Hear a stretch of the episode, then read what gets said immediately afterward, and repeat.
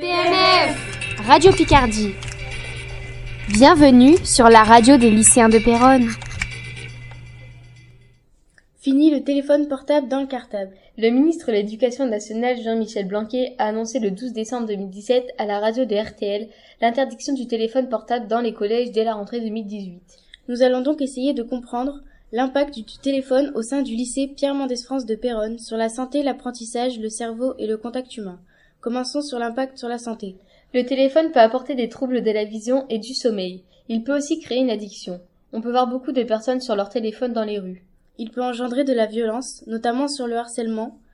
Le harceleur peut être anonyme ou faire partie de l'entourage. À cause du téléphone, le harcèlement est beaucoup plus présent qu'avant, car aujourd'hui le harcèlement ne se produit plus seulement à l'école, mais partout, dans les rues, les lieux publics, les collèges, les lycées et la maison.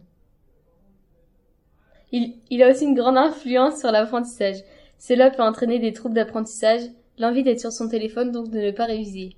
Pourtant, il nous aide à apprendre avec des applications en ligne.